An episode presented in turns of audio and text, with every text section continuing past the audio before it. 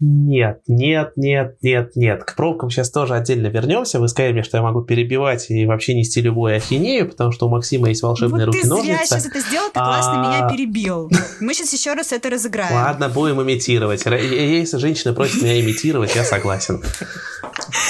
Я ничего не буду резать. Поняли? С этого начнется подкаст, Максим. С этого, Максим, с этого начнется Ладно. подкаст. Ален, ты говорил, что ты иногда чувствуешь, что ты стоишь в пробке из такси, Я- и это была я моя помню, фраза. Не переживай.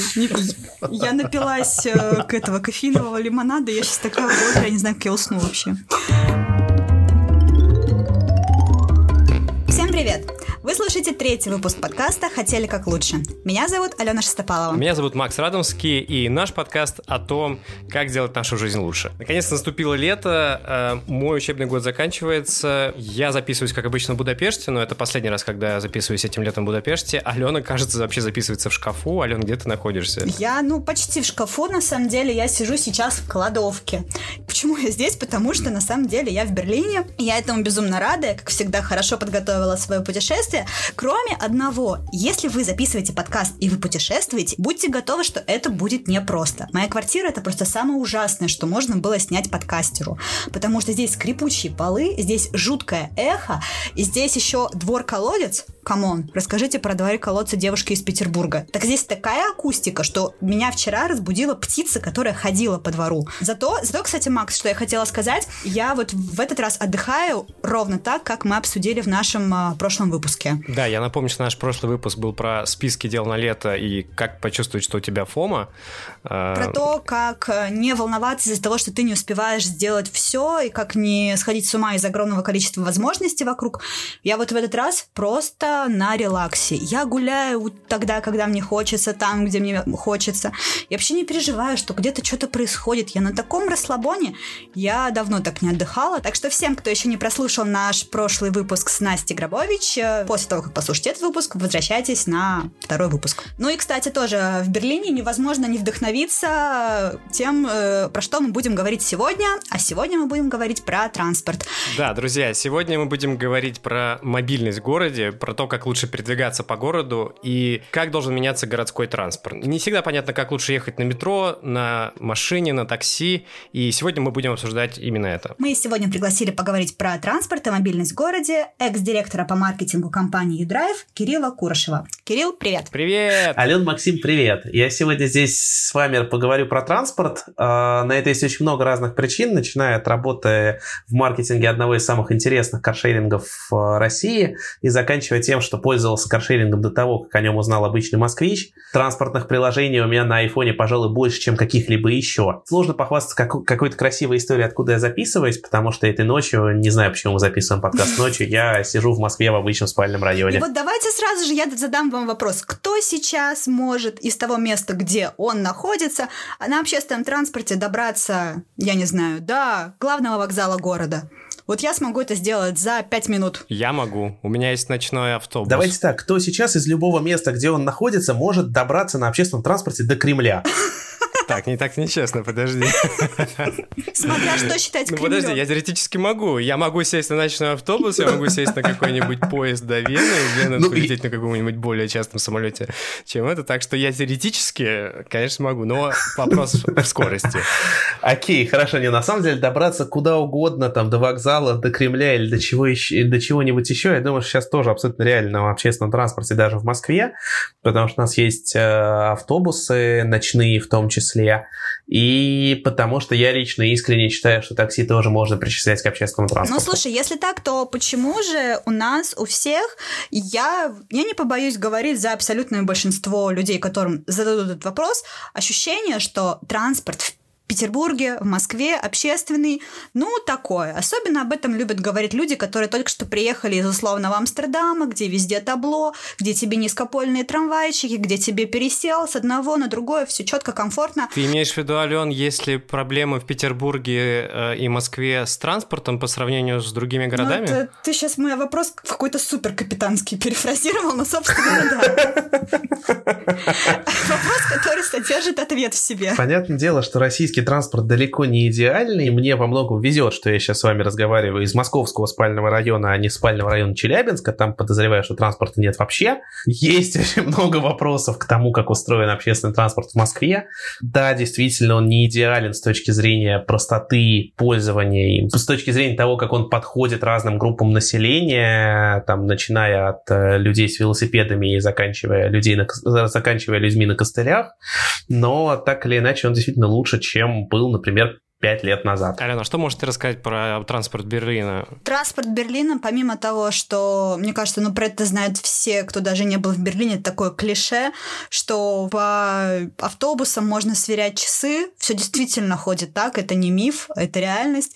И что для меня стало самым, наверное, таким ну, яркой картинкой, когда я поняла, действительно, вот, я чувствую разницу. Это то, что Кирилл сказал, человек э, с велосипедом или человек на костылях, это ведь, в принципе, одна и та, та же категория маломобильных граждан. То есть, когда говорят маломобильные граждане, это не всегда какие-то люди с ограниченными возможностями физиологическими.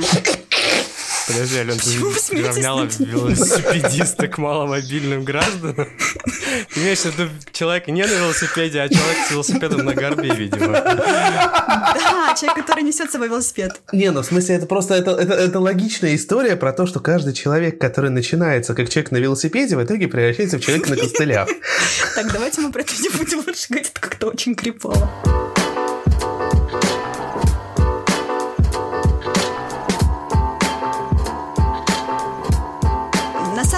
самое главное, что я заметила в Берлине, и что стало для меня такой прям хорошей картинкой того, чем транспорт в Берлине отличается от транспорта в Петербурге, когда я во время своей прошлой поездки выселялась из квартиры, у меня был тяжеленный чемодан, я его поставила, я его покатила, и я вот его катила с собой, начиная от того момента, как я вышла из квартиры, до самого момента, когда я сдала свой багаж. Я нигде не должна была его вот, таскать, да, поднимать. Да, да, да, то есть все время я просто могла катить угу. чемодан на колесиках. Как только я вышла из Пулково, первое, что я должна была сделать, первое, что я должна была сделать в Пулково, это поднять свой чемодан, чтобы перетащить его через какой-то поребрик, чтобы потом его затащить в автобус. Ну, то есть, как бы... Поребрик, черт возьми, ну что ж вы несете-то? Петербуржцы что? У меня то же самое абсолютно в Будапеште. Я э, выхожу из комнаты в общежитии с чемоданом, э, выкатываю на колесиках, и я, я реально его поднимаю несколько раз, потому что все остальное с легкостью проходится просто на этих колесиках, поэтому с безбарьерной средой более-менее все в порядке, как и, в принципе, с точностью транспорта. Но если говорить о безбарьерной среде, я как человек, который успел э, пожить полтора месяца в прошлом году на костылях со сломанной ногой, в какой-то момент искренне верил, что в мэрии Москвы или в каком-то еще городском органе, который за это отвечает, они тоже должны попробовать как-нибудь сломать себе ногу, и просто это будет очень хорошей проверкой. Ну да. Ну, получается, что э, города с хорошей структурой, э, мало того, что мы уже обсудили, что у них должна быть неплохая э, безбарьерная среда, что еще должно быть в городах с хорошим транспортом? Хороший транспорт — это безумно общее слово, и здесь очень многое зависит от того, как устроен город и что этому городу нужно.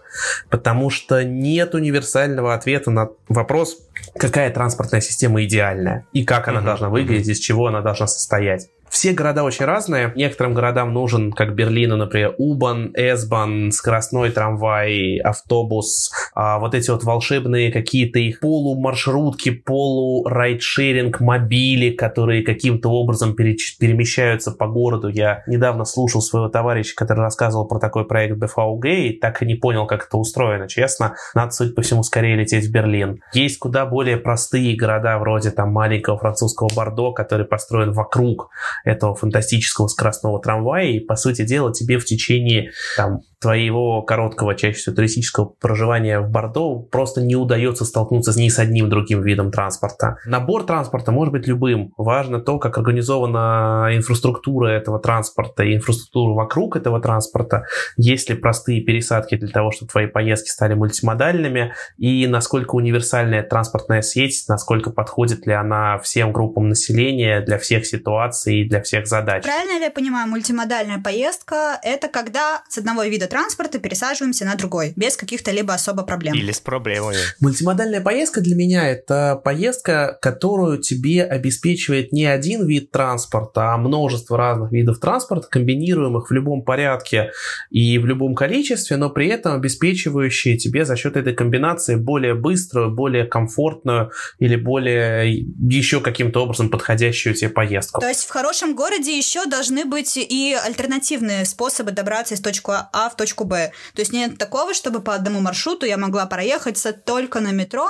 Должен быть еще в идеале где-то альтернативный трамвайчик, альтернативный какой-нибудь маршрут. Должно быть еще типа 10 маршрутов. Да, слушай, у меня есть э, мой хороший друг, который, живя в Москве, практически не ездит на метро, потому что большинство его транспортных задач ему реализовывает автобус, трамвай или связка автобуса и трамвая, либо дополнительное использование каршеринга. Есть очень частые ситуации, когда из, там, не знаю, от одной до другой станции метро ты можешь доехать по прямой без пересадок, например, на МЦК, но это будет невероятно долго, потому что это будет очень длинный маршрут. Тебе удобнее совместить поездку на двух ветках метро, либо на метро и каком-то другом виде транспорта. А далеко не всегда есть один универсальный магический вид транспорта, который привезет тебя из точки А в точку Б. Порой нужно комбинировать и совмещать, чтобы добираться быстрее, комфортнее и избегать тех или иных других транспортных коллапсов. Ну, я так понимаю, что, в принципе, с этим может справляться в том числе и такси, потому что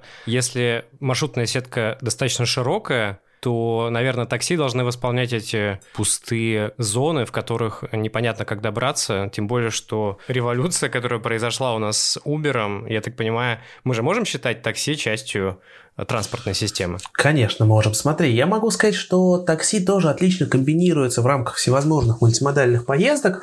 У меня у самого есть прекрасная история, как я долгое время, живя на крайнем востоке Москвы, работал на крайнем западе в очень странном э, бизнес-центре, который расположен посреди промзоны, где ничего mm-hmm. вокруг нет. И за это, когда я открывал, там, не знаю, Яндекс Навигатор, Яндекс Карту и строил маршрут, он предлагал мне ехать в эту точку либо только на метро, либо то, ну, как на метро и на автобусе автобусе. Потом в рамках городского транспорта это было очень uh-huh. долго, потому что автобусы ходят очень редко и каким-то жутким маршрутом.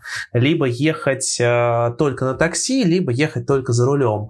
Я в свое время придумал для себя маршрут, в рамках которого я добирался до одной из станций метро, причем не ближайшей к офису, выходил, пересаживался на такси, и на такси добирался до точки. Это оказалось быстрее и не сказать, чтобы очень дорого, потому что поездка на такси оставалась очень короткая. Разумеется, революция, которая произошла с с сервисами хейлинга, ну или такси, как кому удобнее в России, она очень сильно изменила транспортную ситуацию в крупных городах, по крайней мере, там, в Москве, в Питере, в Екатеринбурге, в Сочи. Слушай, скажи, а это чисто российская штука, вот эта диджитализация после Uber, э, которая произошла, э, она только в России так подействовала на распространение такси, или это везде такая история? Смотри, в принципе, Райдхейлинг э, очень сильно вырос как сервис в э, большинстве стран вокруг Что? нас. Как ты его назвал?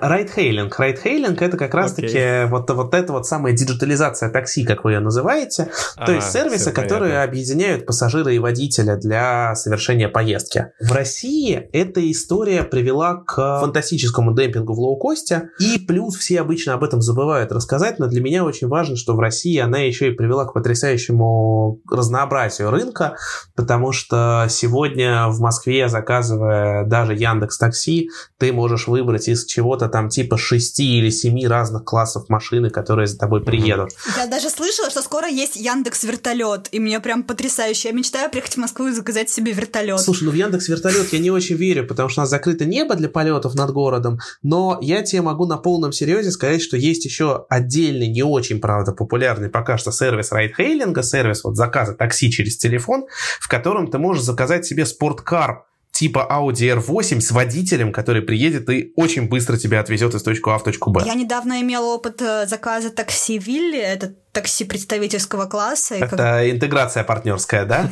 Это просто на самом деле очень приятно, когда тебе открывает дверь э, мужчина в красивом костюме, когда тебе говорят, что, что добрый день, Алена, мы рады, что вы воспользовались нашими услугами. Ну, это просто приятно. И машина красивая. Слушай, это не только, это не только про открывание двери.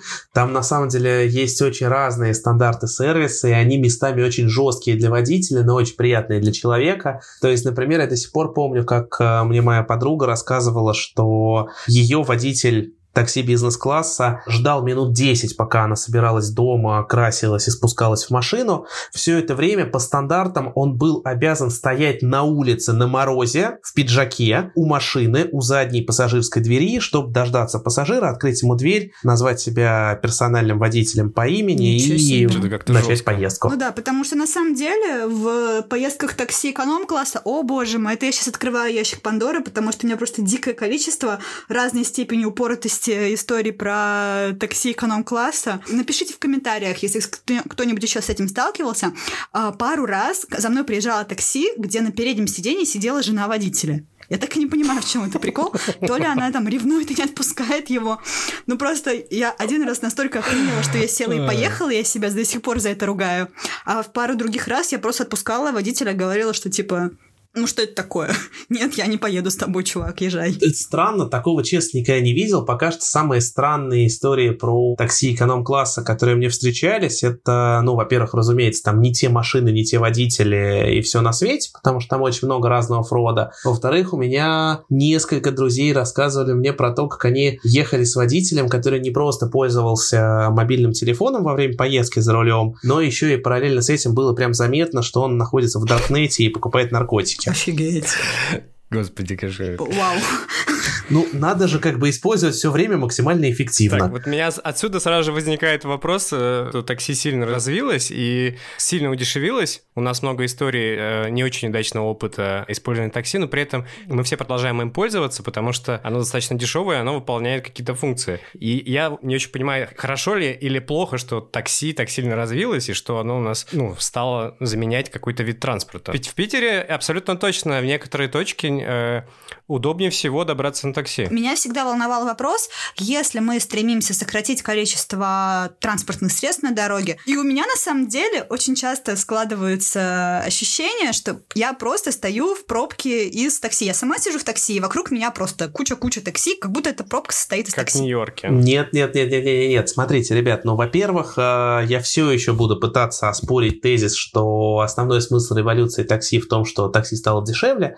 Такси стало далеко не только дешевле, такси стало разнообразнее, есть э, премиум, есть лоу-кост, лоу-кост страшный, но очень дешевый, премиум дорогой, но безумно комфортный. Я себе после пары ситуаций действительно честно просто запретил в Москве пользоваться такси дешевле бизнес-класса, потому что мне, правда, очень страшно порой за себя бывает. И более того, вот в этом вот всем разнообразии еще к тому же есть такси, когда вас много, есть такси, когда вы с ребенком, есть такси, когда вы с несколькими ребенками, есть любое разнообразие того, как всем этим пользоваться. Параллельно с этим количество машин растет вслед за спросом, либо спрос за количество машин. Тут очень сложно найти, где курица, где яйцо. И магия действительно в том, что еще лет 10-15 назад, до того, как райдхейлинг появился в Москве вместе со всеми этими магическими приложениями, мы с вами, я не знаю, там в Питере, я уверен, это было так же. Я, кстати, в Питере даже пользовался этим в свое время. Мы с вами звонили по телефону, заказывали машину, ее там в течение получаса-часа в лучшем случае нам подавали. Сегодня в Москве с тем временем подачи, с которым когда-то подавали нам любую машину такси, сейчас можно вызвать Майбах, он, скорее всего, приедет быстрее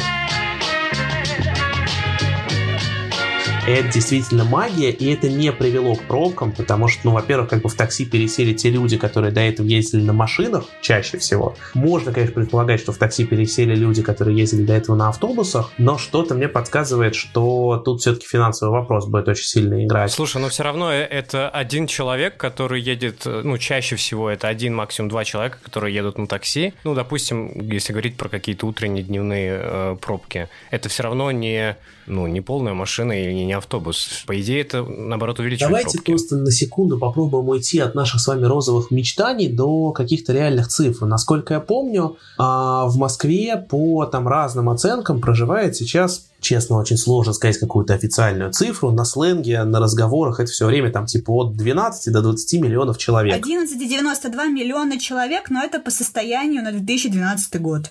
Спасибо данные. большое, Ален. В реальности по всем оценкам там, того же самого департамента транспорта, насколько я помню, в Москве сейчас порядка 100 тысяч водителей такси. А, ну, то есть это не очень Ну, то много. есть это на угу. самом деле очень маленькая цифра относительно общего количества людей и относительно общего количества машин при условии того, что большинство москвичей стараются все-таки угу. чем-нибудь угу. довладеть. Именно от московских друзей и коллег, в частности, я слышала, что они э, не любят такси, но любят каршеринг. И мне кажется, это, Кирилл, прям вообще к тебе вопрос напрямую.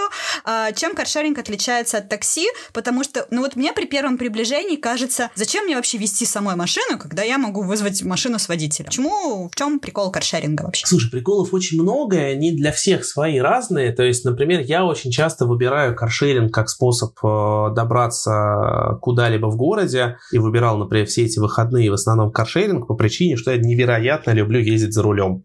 И мне, правда, очень комфортно находиться в машине за рулем. Есть люди, кто пользуется каршерингом, например, с точки зрения приватности, потому что когда вы выбираете такси, вы едете с незнакомым человеком, он вас слушает. Когда вы едете в каршеринге, вы едете в своей маленькой крепости. Есть люди, которые выбирают каршеринг, потому что в отличие от э, такси, где ты передаешь в каком-то плане свою жизнь водителю, который будет тебя вести так, как ему захочется, в каршеринге ты сам контролируешь, как ты едешь, где, зачем и почему. Ну, вот знаешь, ты сейчас сейчас так рисуешь образ такого прям автолюбителя, но для меня это такой вот крепенький мужичок, у которого есть такая своя ласточка какая-нибудь, которую он сам из Германии пригнал, и вот он ее ни на что не применяет вообще. Он ее холит, лелеет. Получается, что это все-таки, наверное, разные категории. Вот одни вот такие прям заядлые автолюбители и пользователи каршеринга. Или это одни и те же люди? Всегда по-разному, потому что можно нарисовать некий средний портрет. Средний портрет это будет э, возрастная категория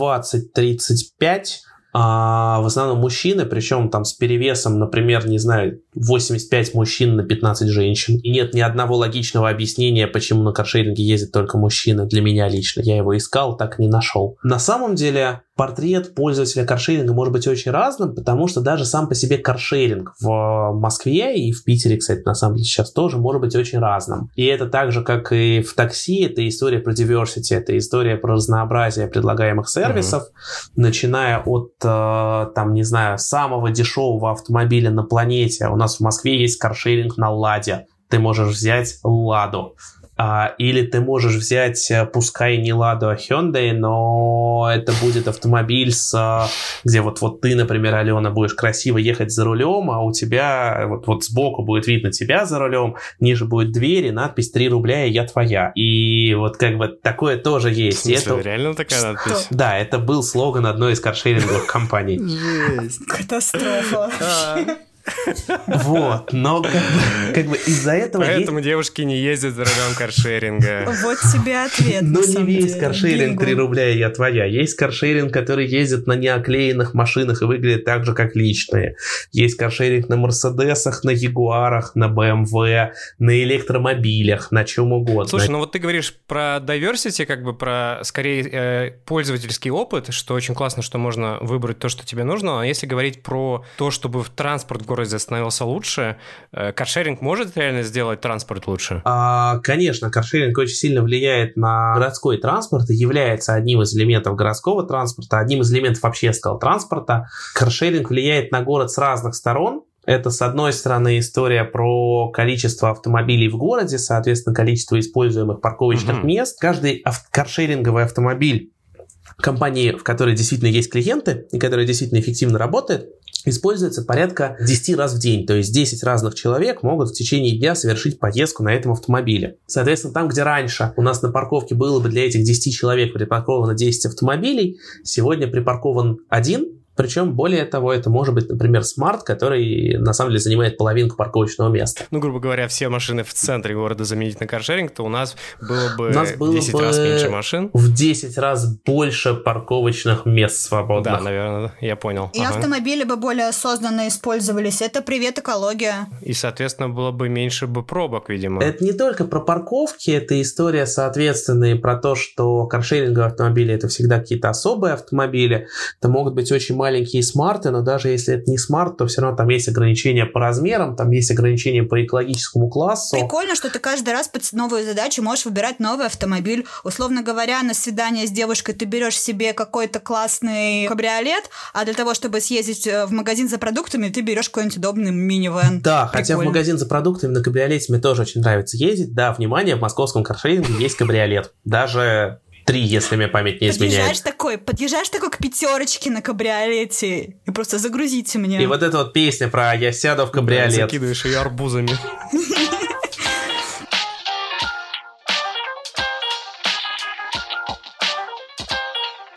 Но это, это не только про парковки. То есть, э, на самом деле, как мне кажется, основной и самый важный смысл для города в том, что люди пересаживаются на каршеринг, это история про то, что действительно много людей в какой-то момент начинают выбирать каршеринг как элемент общественного транспорта вместо использования личного автомобиля в городе, здесь возникает увлекательная возможность дальнейших поездок на любом виде транспорта на свете. Поскольку если вы утром выехали из дома в офис или куда вы там ездите первым делом по утрам на личном автомобиле, это значит, что вы весь оставшийся день должны возить этот личный автомобиль за собой. Вы не можете просто бросить его и на следующий день пойти купить новый. В случае с каршерингом вы можете остановить поездку на каршеринге в любой точке города, Дальше, вместо того, чтобы сесть за руль этого же автомобиля и вернуть его к себе домой, вы можете пересесть на такси, на автобус, на метро, на трамвай, на самокат, на скутер, Заехать на все что угодно. То есть получается, что все-таки каршеринг может заменить личный автомобиль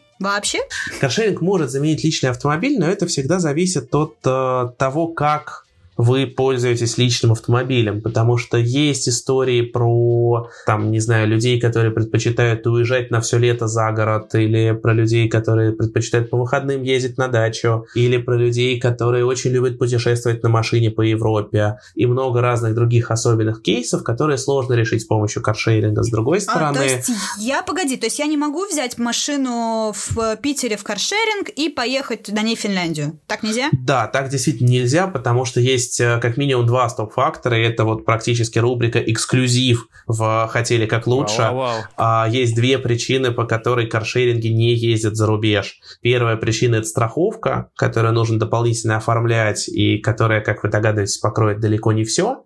А если брать ту, которая покроет все, это будет стоить практически как купить космический корабль в парк каршеринга. Вторая причина – это сотовая связь, потому что любой каршеринг постоянно подключен к сотовой связи, в нем есть сим-карта, чаще всего несколько, которые соединяет этот автомобиль с uh-huh. интернетом практически как интернет вещей. Как только этот автомобиль выйдет в Финляндию, пойдут космические расходы uh-huh. на роуминг. Третья причина – это боль, потому что умерла любовь. Простите.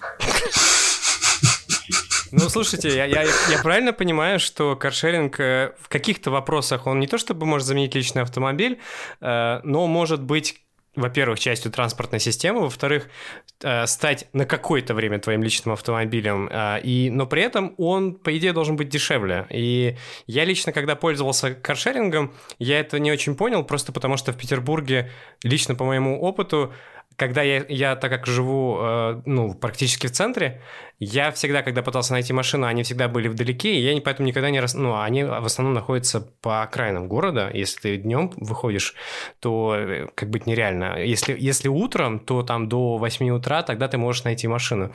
И поэтому я никогда не рассматривал каршеринг как часть транспортной системы. Но, насколько я понимаю, если рассматривать вот обычную математику от точки А до точки Б, если сравнивать такси и каршеринг, то каршеринг должен быть дешевле. Смотря с чем сравнивать. А, но когда ты жалуешься на то, как ты живешь в центре, и не можешь найти каршеринг рядом с собой в Петербурге, мне очень хочется сказать, что когда я проснулся в квартире тебя и твоей жены, короче, ты понял, когда и где я проснулся. Первым... Так, когда ты проснулся в квартире, в моей квартире, так. Днем причем. Первое, что я увидел, это машина Юдрайва, которая стояла прямо у входа на той самой улице, куда выходит основной транспортный поток. А, так погоди, это на самом деле то есть было? Я передаю привет Ане сейчас, прям Анечка. Да, Аня тут ни при чем совершенно. Кирилл спал в моей другой квартире. Так. Короче, вот, все, все, все реально. Найти в Питере машину в центре теперь тоже можно. У тебя Яндекс открылся. Яндекс просто залил какие-то безумные количество машин в каждый город, где он есть. Но мы сейчас не об этом. А если сравнивать каршеринг с такси, то каршеринг ни в коем случае нельзя сравнивать с самым дешевым такси на свете. Во-первых, потому что это чаще всего машина как минимум той же, если не категории выше, чем самое дешевое такси на свете. Во-вторых, потому что, как я уже говорил, в каршеринге вы сами за рулем, и я думаю, что большинство из нас согласится, что каждый из нас более квалифицированный водитель, чем водитель стандартного лоукост такси. И город мы знаем лучше, и по-русски мы говорим чуточку качественнее. Соответственно, логичнее сравнивать э, каршеринг с такси комфорт-класса, и тогда уже ты обязательно заметишь, заметишь какую-то разницу в цене. А еще по поводу замены каршерингом э, личного автомобиля, повторюсь, тут как бы все очень сильно зависит mm-hmm. от того, сколько, где и как вы ездите, потому что, с одной стороны, да, на каршеринге нельзя уехать в Финляндию или там уехать на месяц за город, но, с другой стороны, например, для тех моих друзей, кто живут в центре Москвы и работают в центре Москвы, и кто по факту там в течение дня ездит за рулем не больше часа, каршеринг очень сильно дешевле, чем личный автомобиль. Ну, у меня вот в этой ситуации мне всегда еще очень нравится продумывать то, как это можно бюджетировать. У меня есть такое ощущение, что э, когда ты берешь каршеринг, у тебя очень четко есть понимание, сколько денег ты тратишь на свое перемещение. А с личным автомобилем все не так очевидно. Потому что мне кажется, что это невозможно удержать в голове все эти вещи, типа какие-то там страховки, которые еще какие-то разные, когда там техосмотр, постоянно нужно менять какие-то карбюраторы. Да, я пытался просчитать это специально для нашего выпуска, и я даже думаю, что мы оставим ссылку на эту таблицу в описании к подкасту. Я пытался рассчитать, сколько стоит владеть трехлетним Hyundai Solaris. Э, вот если вы прям взяли, вот прям сейчас пошли в банк, взяли кредит, купили, э, сколько это будет стоить, владеть им в год примерно. И получилось, что в год это будет около 200, если я не ошибаюсь, 50, по-моему, у меня тысяч получилось, и в месяц около 22. А, соответственно, и если это, да, поделить если это представить в виде, сколько часов вы проводите за рулем своего автомобиля, а, и посмотреть, сколько это будет стоить каршеринг, я, насколько понимаю, каршеринг чаще всего получается дешевле, но очень сильно зависит от класса автомобиля. Но еще, если вы живете в Петербурге, то зимой на вашу машину может запросто упасть сосуля. Ну, потому что я вот лично знаю двух-трех людей, э, которых этой зимой прям пострадали из-за того, что им попал лед на машину. А, то, что им попал лед на машину есть. или не попал лед на машину, это на самом деле история, для которой должны определенным образом работать коммунальные службы и, разумеется, должна быть страховка на автомобиле. В любом случае, мне очень хочется улыбнуться тому, какие машины вы представляете себе, когда говорите о личном автомобиле, потому что и трехлетний Hyundai Solaris тоже далеко не лучшее приобретение, которое можно придумать. Тут, правда, ребята, если все, что вы можете, это купить трехлетний Hyundai Solaris, пользуйтесь каршерингом, пожалуйста. На самом деле, здесь есть очень важная история, что у современного поколения, у нашего с вами поколения, у поколения, там, не знаю, 20-25, на самом деле даже 18-20 очень хотят нас догнать в этом плане и тоже пытаются пересесть на всевозможные истории шерингового транспорта. О моих личных наблюдениях, опять же, у меня нет, к сожалению, большого research'а на этот счет. А наше поколение очень любит то, о чем вы говорили в первом выпуске своего подкаста, очень любит всевозможные подписочные сервисы, очень не любит капитальные траты. И в этом плане каршеринг очень хорошо спасает да, каждого из нас от того, историю. чтобы покупать личный автомобиль за несколько mm-hmm. миллионов рублей, потому что мы просто берем его и платим по минуту. Да, и при этом я так понимаю, что кроме а, автомобилей сейчас компания развивает сильно и другие транспорты, и другие альтернативные виды передвижений, те же велосипеды или самокаты, которые, я так понимаю, выполняют какую-то транспортную задачу. У меня, если честно, складывалось изначально впечатление, что электросамокат — это просто что-то по приколу, покататься по набережной, что велосипед это скорее прикол для туристов, но я сейчас понимаю, что на самом-то деле нет, что это тоже вид транспорта, вид эффективного способа добраться из точки А в точку Б. Я думаю, что после фразы про велосипед, который прикол для туристов, прямо сейчас где-то в Амстердаме возникает маленькая армия людей, которые уже отправляются к Алене навстречу. Так погоди, come on, я не говорю про Амстердам или не про тот же Берлин, где я сама на велике гоняю, просто с точки зрения перемещения. Просто я хочу посмотреть лицо тому человеку, который реально на велосипеде перемещается по Санкт-Петербургу на полном серьезе. Я смотрю на велосипедную дорожку на фонтан, на набережной фон, реки Фонтанки в Петербурге, и это просто дополнительная парковка. Или еще вот эти замечательные велосипедные дорожки протяженностью 2 километра, которые внезапно начинаются просто in the middle of nowhere, и где-то там же заканчиваются. В этом нет вообще никакого смысла. Малый транспорт, о котором мы говорим, велосипеды и самокаты, это на самом деле безумная любовь. Да, действительно, он чрезвычайно зависит от того, как, раз, как развита инфраструктура под э, этот транспорт в городе. Когда в Москве запускался впервые велопрокат, буквально где-то в начале десятых годов, это был вот тот самый велобайк, станционный велопрокат, который до сих пор есть в Москве, и теперь, насколько я помню, все велосипеды украшены логотипами ВТБ, из-за чего очень много людей его так и называют. Когда он только запускался, это совпало с появлением первых велодорожек в Москве. Я умудрялся пользоваться им именно для выполнения каких-то транспортных задач, то есть там, например, выходя из кофейни в районе Арбата, я садился на велосипед по бульварному кольцу, по велодорожкам добирался до чистых прудов, пересаживался там на метро, как, на, как, как, как в рамках настоящей мультимодальной поездки, и отправлялся в университет на пары. В реальности, во-первых, как бы инфраструктура все равно на тот момент, да и до сих пор была достаточно маленькая, это была лишь определенная зона города, где возможно пользоваться таким транспортом. А во-вторых, есть э, четкое понимание, что велосипед это, конечно, очень сложный вид транспорта для города. Он требует физических усилий, особенно требует физических усилий в тех городах, где а, на твоем пути встречаются горы и пригорки, ну, то есть спуски и подъемы.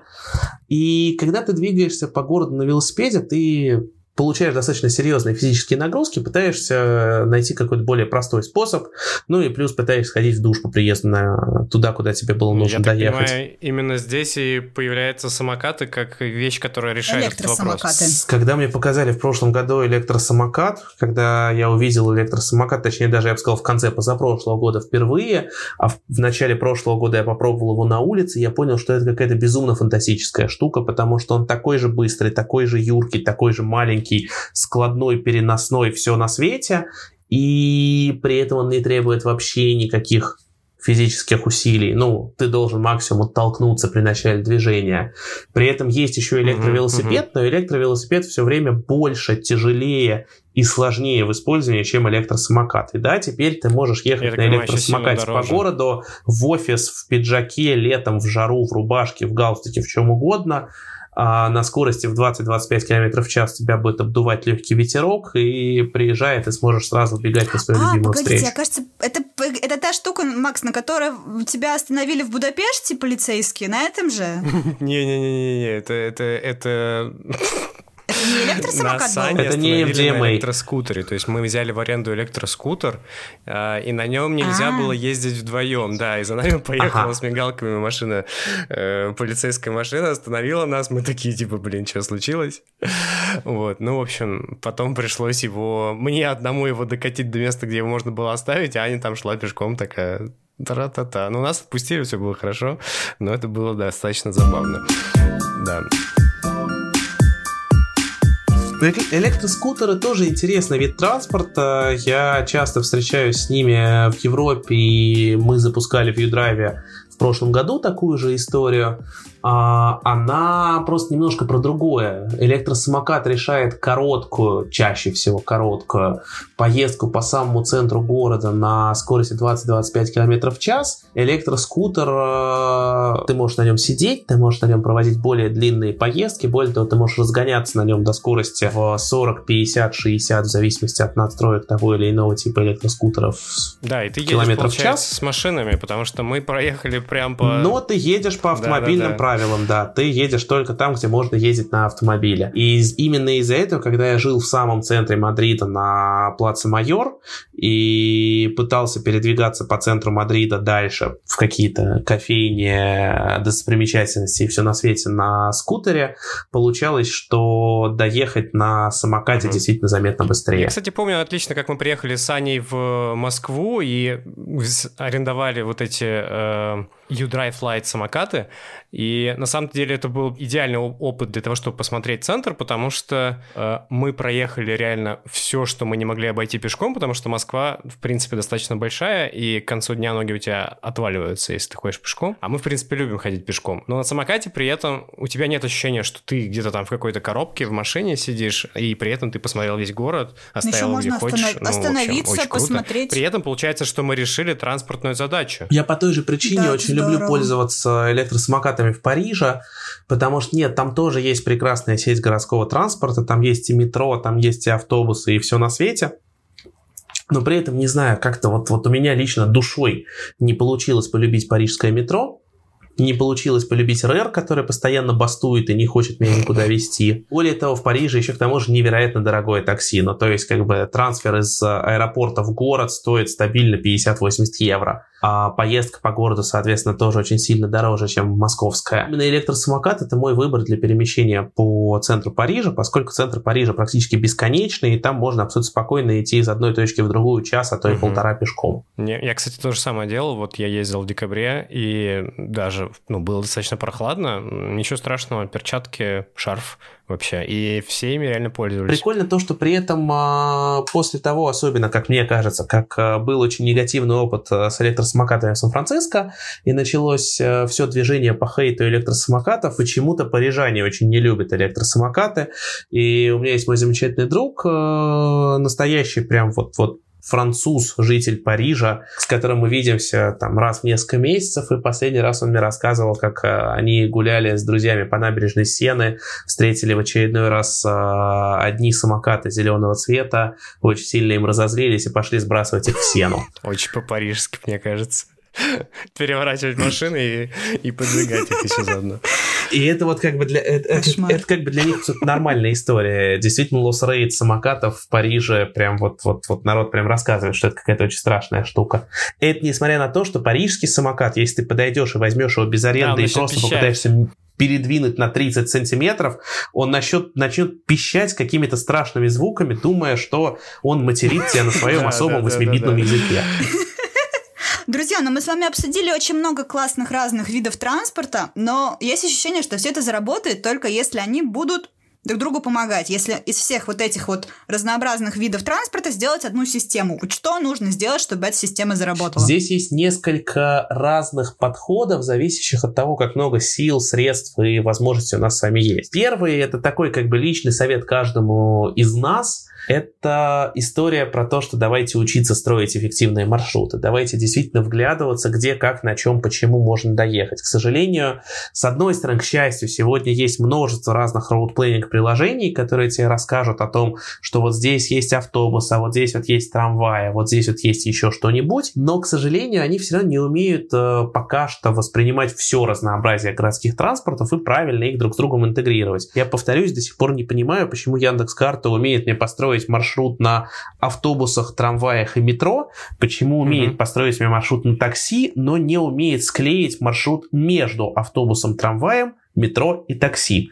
так, чтобы я потратил на это минимум денег или минимум времени, в зависимости от того, как мне больше нравится. Берлинское приложение BFAOG, оно уже так делает, потому что оно мне как раз-таки предложило в какой-то момент сесть на такси как э, альтернативу, показало примерно, сколько это будет стоить. Это, конечно, стоило дикое количество денег, но тем не менее оно мне она мне показала, что да, там вот где... На всем маршруте. Из точки А в точку Б. Из точки А в точку Б оно мне показало, как раз-таки недавно проверила. И... Да, но так нет, смотри, из точки А в точку Б у тебя и Google Maps строит альтернативу на такси. Именно так, как строит... ты говоришь. То есть она мне говорит, из точки А в точку Б сядь сначала на S-бан, проедь на S-бан, потом пересядь на такси, проедь кусок на такси, потом пересядь на автобус и доедь на автобусе.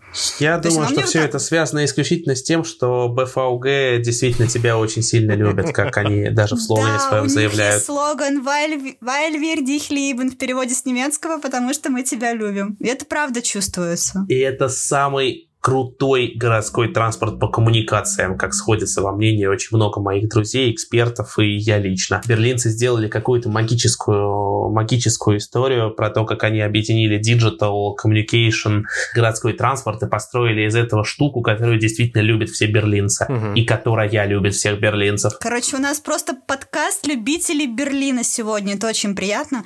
Но у них мне вот что, когда я поняла, что такое берлинский транспорт, это когда я прихожу на станцию, понимая, что станция закрыта, потому что там какие-то ремонтные работы. Обо всем этом, конечно, заранее предупреждали, и для никого, кроме меня, это не было сюрпризом. Но у них там везде такой кротик нарисован. Он похож на кротика из чешского мультика, он такой с лопаткой. Ты смотришь на этого кротика, и тебе даже злиться не, как-то не получается. Он говорит, ну, типа, извините, мы тут поремонтируем немножко, и все скоро будет здорово. У меня был негативный опыт. Я когда видел это, я, я ничего не мог понять, потому что там у них всегда все... Они, конечно, напис... у них написано на этих билбордах билбордах, что идет ремонт, но все объявления, когда какой-то поезд, например, э, уходит и сейчас его не будет, или этот поезд идет не туда, они говорят на немецком. И я не раз попадал в ситуацию, когда я стою, я просто полгода учился в Берлине, и я немецкий знал только на начальном уровне, и я стою, смотрю вокруг, ищу глазами людей, которые поняли, что сказали. И ко мне подходит такой дедок, я подумал, может быть, решил мне помочь. И он мне так интеллигентно по-английски спрашивает, извините, а вы поняли, что она сказала? Я говорю, нет, я не понял. Он говорит, я говорю по-немецки, но я не понимаю, что она сказала. Нормальная история для голосового информирования, потому что я буквально недавно стоял в московском метро, ждал поезда 10 минут. Все эти 10 минут вокруг меня стояло очень много людей и ждало тоже поезда. Параллельно с этим женщина голосовым информатором рассказывала нам какую-то историю из своей жизни, наверное, но ни один из нас не мог понять, что именно она нам говорит. Я вспоминаю сериал «Как я встретил вашу маму» и Лили, которая умела говорить на языке нью-йоркских водителей метро. Это было очень смешно. она понимала его. Вот, но давайте давайте вернемся. Первое – это построение маршрутов. Построение маршрутов с помощью совмещения всех возможных видов транспорта. Комбинируйте угу. самое некомбинируемое. Если вы встали в пробку на машине, подумайте, может быть, вам проще припарковаться и пройти кусок этой пробки пешком, сесть в метро или пересесть на самокат. Если вы едете при этом не на личном автомобиле, а на каршеринге, то поменять вид транспорта для вас вообще не составит никакого труда. Угу. Если вы едете в час пик в город, в центр города, доберитесь до крайней точки центра города и, опять же, в теплый период пересядьте на самокат или скутер. Он позволит вам добраться до точки финала поездки гораздо быстрее. Если вы, наоборот, едете в холодный период, и вам нужно проехать через центр города куда-то в другой спальный район, пробуйте совмещать трамваи, автобусы и метро, потому что каждый из этих видов транспорта на своем участке может быть эффективнее. Совмещайте все, генерите это и ездите гораздо Я быстрее. Я так понимаю, что на самом-то деле э, вариантов даже в Петербурге и в Москве достаточно много, но просто те варианты, которые есть, они не, не настолько понятны, как в тех же, ну, в том же Берлине, Копенгагене или Будапеште, потому что, ну, банально наверное, нет какой-то единой условного сайта ну, в том числе, или приложения, которое бы показывало. Помогут, помогут ли нам какие-то вот эти городские приложения или нет? Понятное дело, что второй как раз-таки шаг, более требовательный по каким-то инвестициям и усилиям, это создание как раз-таки транспортного приложения, которое позволит строить нам с вами маршруты с использованием всех существующих в городе транспортных компаний транспортных систем. При этом это приложение должно уметь склеивать не только городские, принадлежащие городу виды транспорта, но и частные, в том числе такси, в том числе каршеринги, в том числе самокат-шеринги и так далее. А эта штука позволит даже вашей маме и вашей бабушке построить для себя тот маршрут, который по-настоящему приведет их в нужное место uh-huh, за нужное время. Но здесь нужно понимать, что когда мы сравниваем там московский транспорт и европейский транспорт, петербургский транспорт и европейский транспорт, здесь не всегда проблема исключительно в том, как устроено приложение по планированию маршрутов. Здесь очень часто вопрос в том, как устроена сама все транспортная система и ее пересадочные узлы для того, чтобы совмещать разные виды транспорта и совершать те самые мультимодальные поездки. Третий этап, самый максимальный, как сделать самую фантастическую систему на свете, это начать строить транспортные узлы, которые действительно, транспортно-пересадочные узлы, которые действительно удобны для использования. Это начать строить э, маршрутную сеть так, чтобы она покрывала нужные вам районы и при этом не приводила к транспортным коллапсам. И это начать строить максимально экономически эффективные и выгодные виды транспорта вместо красивых и тех, которые лично нравятся вам как руководителя города. Мы все очень любим приводить в пример э, европейские пересадочные узлы, где пересадка между двумя линиями трамвая или э, двумя линиями метро или еще какими-либо видами транспорта может быть даже вертикальной. У вас может просто один вид транспорта приходить выше, другой ниже. И для того, чтобы пересесть с одного на другой, вам нужно просто спуститься на да, эскалаторе. Лифт да, они же такие симпатичные. Ты там еще идешь трамвая. себе кофеечка какого-нибудь можешь взять, булочку, угу. и это все какое-то такое приятненько, и даже нет ощущения, что ты на остановке. Да, конечно. И здесь есть еще история про то, что когда мы строим эти транспортно-пересадочные узлы, понятное дело, что строить их комфортными – это всегда дороже. И это понятно. Но для того, чтобы их строить комфортными и не тратить весь городской бюджет на это, всегда можно привлекать э, частных инвесторов с точки зрения организации какой-то инфраструктуры вокруг этого самого транспортно-пересадочного узла. Как, например, на вокзале в Утрехте, где я был буквально пару месяцев назад, мне приходилось, заходя на вокзал или проходя из вокзала в город, проходить через большой торговый центр. И ты не можешь выйти по-другому, просто потому что это торговый центр, это часть вокзала. Или, или сейчас просто mm-hmm, каждый да, петербуржец, сейчас то, что я скажу, отзовется в сердце каждого петербуржца. Пять часов утра, Хельсинки, Кампи.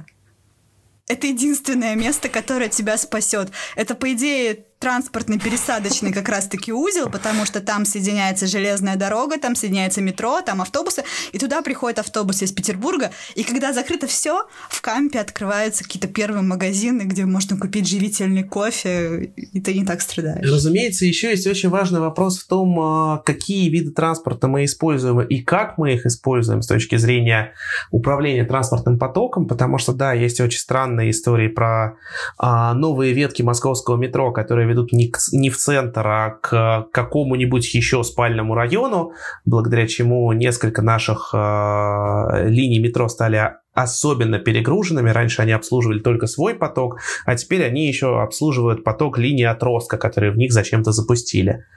И здесь же еще есть прекрасная история, например, про безумную любовь российских строителей строить метро вместо трамвая при условии того, что там, где не настолько огромный транспортный поток, гораздо дешевле построить трамвай.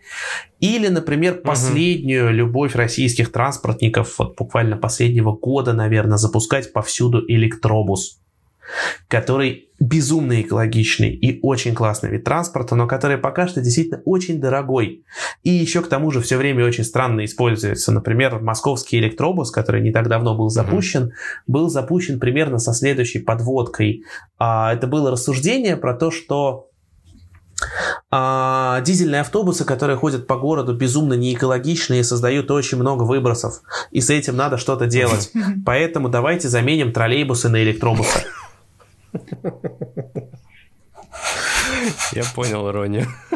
Ну, то есть, как бы серьезно, под прикрытием разговора про безумно неэкологичность дизельных автобусов электробусами почему-то заменили троллейбусы. Ну, или как бы, если копать чуть, глуб, чуть глубже, заменили не почему-то, а потому что одному человеку в городе не нравится ездить в городе, в котором над тобой что-то висит например, провода троллейбуса. Очень важно комбинировать те виды транспорта, которые действительно эффективны экономически на данном отрезке и да, не играть непростая в игрушки. у нас такая история, но мне кажется здорово, что вот то, что ты говорил про то, что можно привлекать малый бизнес вот при строительстве транспортных узлов, мне кажется, очень красивая история на тему того, что московскому каршерингу как-то удалось договориться с городом о парковке, потому что, насколько я понимаю, в Петербурге до сих пор это не произошло, и это уже какой-то положительный результат, когда город идет навстречу с бизнесом, и получается что-то классное. Да, действительно, развитию каршеринга в Москве очень во многом помогла история с парковками и поддержкой московской мэрии.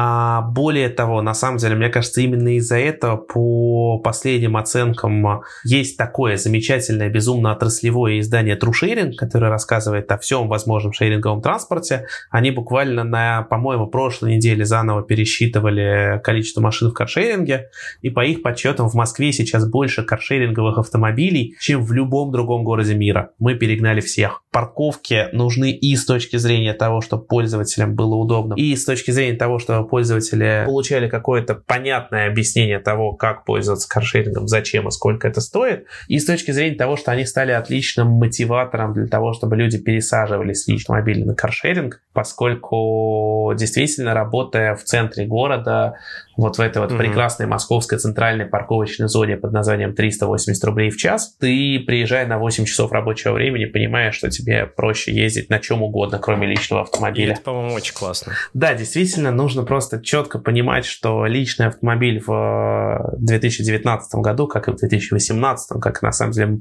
последние несколько лет уже все сильнее и сильнее превращается в предмет роскоши. Мы покупаем личные автомобили, потому что это удовольствие, потому что это хобби, потому что это угу. показатель статуса. А транспорт — это необходимость. Будущее не остановите, мне кажется, это очень да. красиво. Кирилл, финал. спасибо большое, что присоединился к нам. Ты рассказал так много классных историй про транспорт и каршеринг. Кирилл, спасибо тебе большое. А мы с Максимом останемся на пару минут, чтобы как-то переварить все, что мы сейчас обсуждали. Спасибо, друзья, большое. Действительно был очень интересный разговор. Мне кажется, мы в нем подняли очень много разных тем, и каждую из них можно расширить или, наоборот, убавить. Так что буду рад в любой момент ответить на любые вопросы в комментариях, либо рассказать что-нибудь еще вам и всем вашим слушателям. Спасибо, Кирилл. Давай, пока.